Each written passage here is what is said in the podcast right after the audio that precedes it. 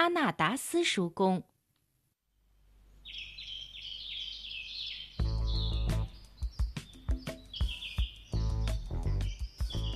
一大早，阿纳达斯叔公和小乔奇他们就出发了，因为阿纳达斯叔公真的是年纪大了，必须悠闲地走。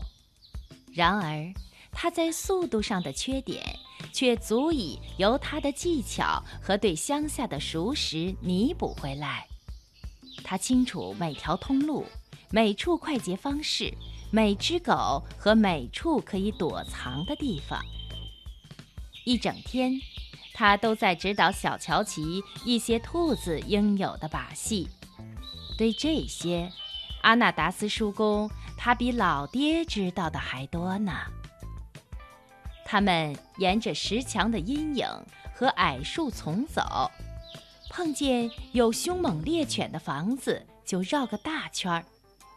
每次停下来休息的时候，一定是靠洞穴或者距离荆棘丛只有一步的距离。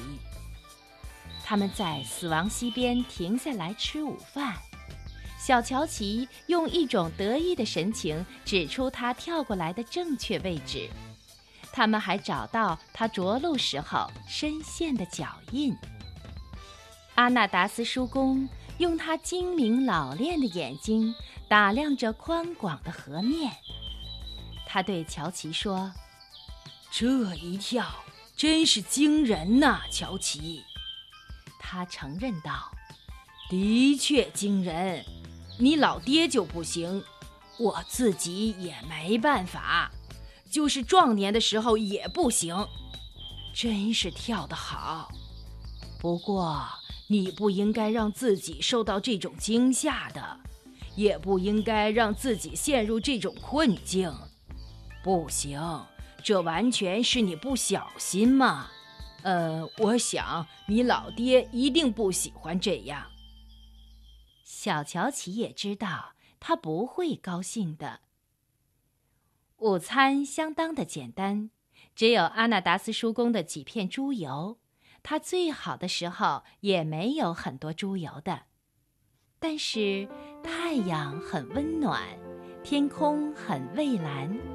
这位老绅士好像想要休息一会儿，聊聊天儿了。阿纳达斯叔公说：“你知道吗，乔奇？”说着，他舒服地躺进了身后厚厚的草堆里。嗯，你一整天唱的那支歌，嗯，不怎么像歌，没什么曲调。不过却很有意义，可能你还不知道吧？呃，我告诉你吧，因为总是有新人家来了，这就是原因。总有新人家要来，也就总有新时代要来。呃，你看我们走来的这条路。记得我爷爷告诉我，他的祖父曾经告诉他，他祖父的祖父常常谈起那些古老的日子。英国的红衣士兵就是从这条路上开来的，一直开到淡泊利路。同时，他们还咆哮着扫射、放火烧房子、谷仓和稻子。附近的人呐，到处逃窜、开枪，很多人就埋在这些果园下面了。所有的家，所有的人都不见了，那才真是倒霉的时代，真正倒霉。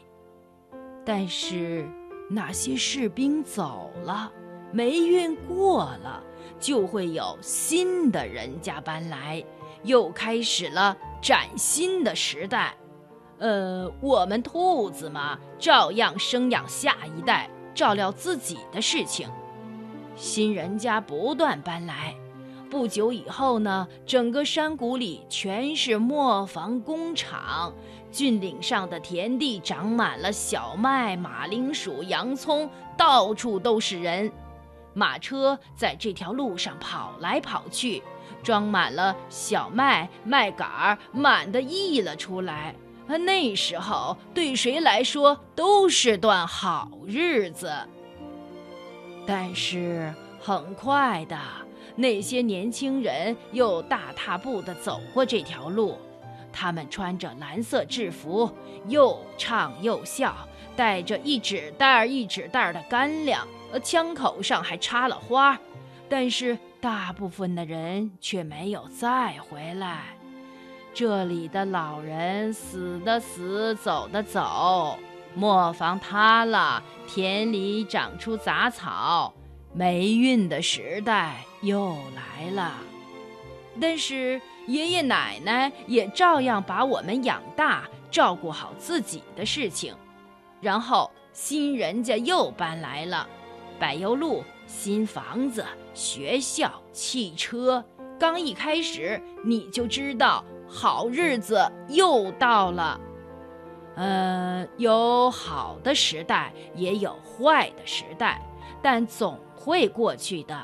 有好人，也有坏人，他们也会成为过去。不过，总会有新人家搬来，这就是你一直唱的那支歌的意义啦。啊，不过那支歌真是沉闷，真的很沉闷。呃，我要小睡片刻。就十分钟，你眼睛可要睁大点儿哦。